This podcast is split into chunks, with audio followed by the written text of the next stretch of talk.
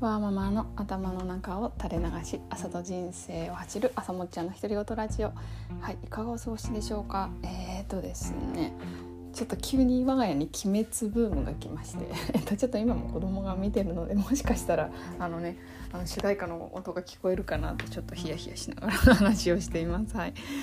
えっ、ー、とねいや鬼滅を保育園児年中にとか まあそれいいかもいますけどうちは。あのになんか見せるべきか否かとかあのねなんかそういう話もありましたけどまあ自分も見てみてまあ確かに迷うなっていうところとでまあ夫はねこんなん見ていいんかいとか言ってたんですけど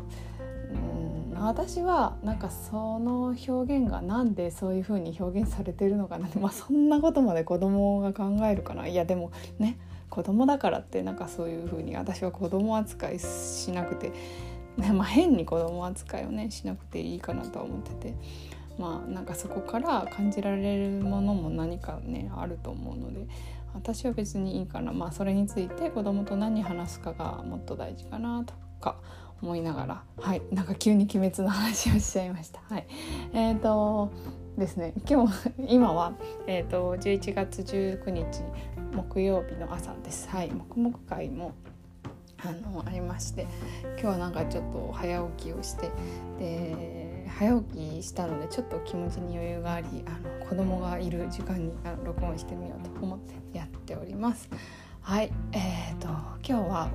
あの今日話したいなと思ったのは、まあ、その黙々会からのこういろいろ思いついたこととかそこでいただいた質問とかちょっとそこら辺の話がしたいなと思ったのでちょっと早速それを録音しようかなと思ってます。はい、えーと、晩ご飯は何だったかな？あ今日は焼きそばにします。実はあの月間献立の予定とは違うんですけど盛況で焼きそばをあの買ってたんですけど今週焼きそばの予定入れてなかったんでいや焼きそばいいじゃんとはい楽もできるし美味しいのではいえっ、と焼きそばにすることにしました。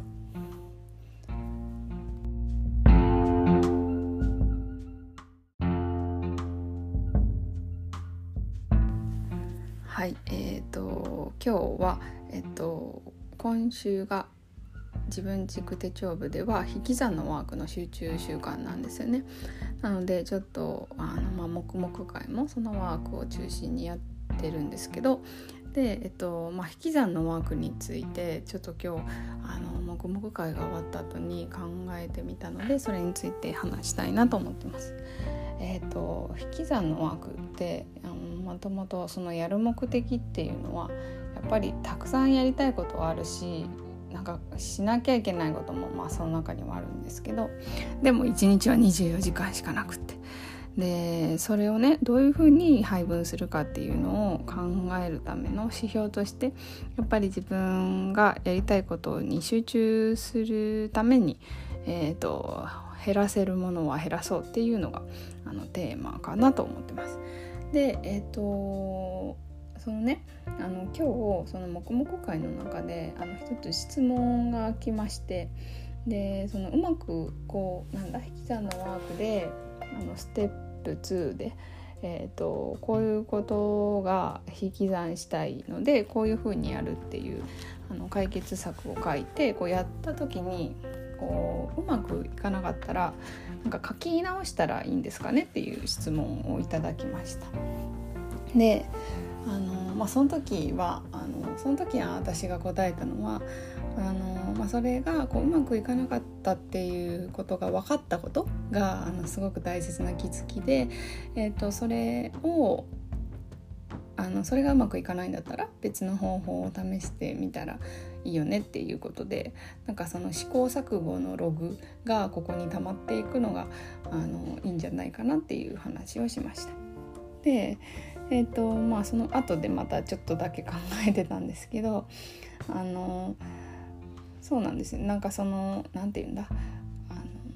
の試行錯誤のログが残ってることでなんか自分はこれをやめたいなって思ってでこういう方法がいいんじゃないかなって考えてみてうまくいかなかった。でうまくいかなかったんだけどあの、ま、これがうまくいかないっていうのが分かったから今度別の方法を試せばいいんじゃんっていうなんかその繰り返し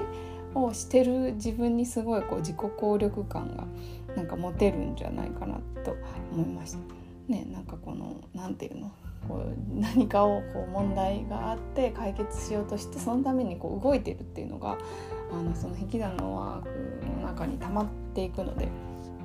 あのなんかそういう風にも使えるんじゃないかなという風にも思いました。まあこれはもしあれですね引き算のワークに限らないのかなとも思いましたけど。うん、でなんかここからちょっと完全に私の着想なんですけどあのー、日本って消しゴムめっちゃ使うじゃないですか鉛筆で書いて消しゴムで消すみたいなでなんかペンだってね今こうフリクションっていうペンがあってあの消せるペンなんですけどなんかもはやなんかなんかペンなのか鉛筆なのかなんかもうそこら辺もうわけわかんないなって感じではあるんですけどでなんかその消しゴムの文化とあの万年筆の文化があるなって私なんか思ってて、あのー、思い出したんですよね。なんかドイツ人の友達が私にはいるんですけどでドイツって結構こう文房具いろいろね、あのー、文房具好きな方は分かると思うんですけどいろんなメーカーがあったりとか、あのーなんか素敵な万年筆も結構多いと思うんですけどでドイツはね子供の時からあの万年筆なんですよ。だから子供用のこうちょっとお手頃な値段の万年筆とかも可愛いデザインとかいろいろあったりするんですけどであのなんだろう。なんかそのドイツ人の友人が言ってたのはこう日本ではあの消しゴムで消せる鉛筆であのテストとか受けるじゃないですか。でテストとかをまあテストを受けた時にあの消しゴムで消せたらあの答案をねあの先生に丸つけてもらって返してもらった時にあの答え消して書き直して私こう書いてましたって言えるんじゃないっていうことを言われてああ確かにそうだなってなんか思ったんですけどまあそれはまあちょっとこう極端な例ですけどあのなんだろう結構日本人なのか日本なのか分かんないですけどこう綺麗にノートに書くとかっていうのがこう目的になってる。なんか学校とかでもなんかこうノートを提出させられてこう綺麗に書いてたらなんか成績がいい成績がいいのかどうかはよく分かんないですけどなんかそういう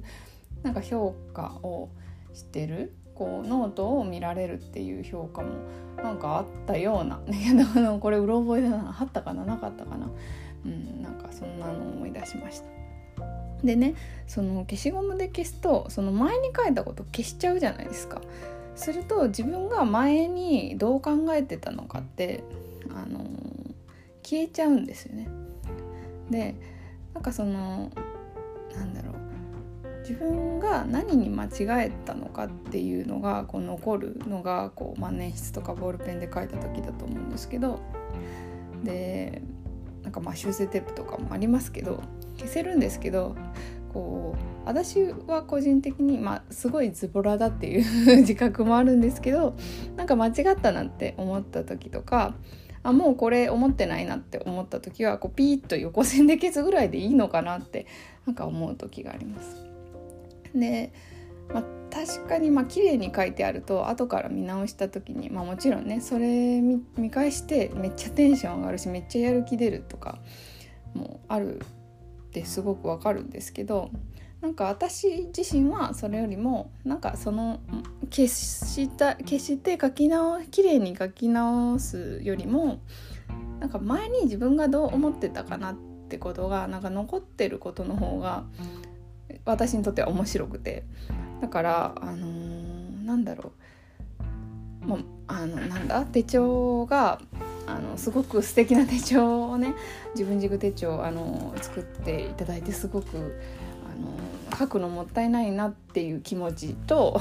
あのもっともっといっぱい書いてあの自分のなんかログとして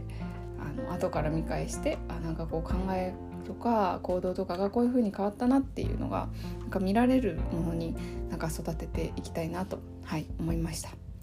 はいあの本当にちょっと思いつきなんですけど、あのー、今日黙々会をやってみていろいろと考えてみましたのでお話しさせていただきました。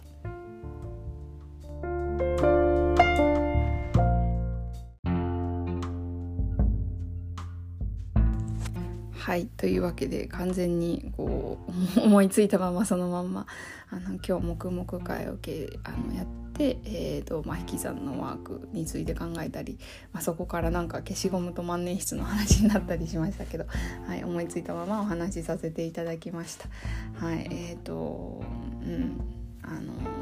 難しいですね。難しいっていうかあのすごいわかるんです。その綺麗な手帳とか綺麗なノートとかね。最初にあのノートを下ろした時あの授業あの学生とかの時もそうでしたけど最初めっちゃ綺麗に書きたくてめっちゃ綺麗に書くんですけどでもなんか途中でなんかそれ壊れちゃって、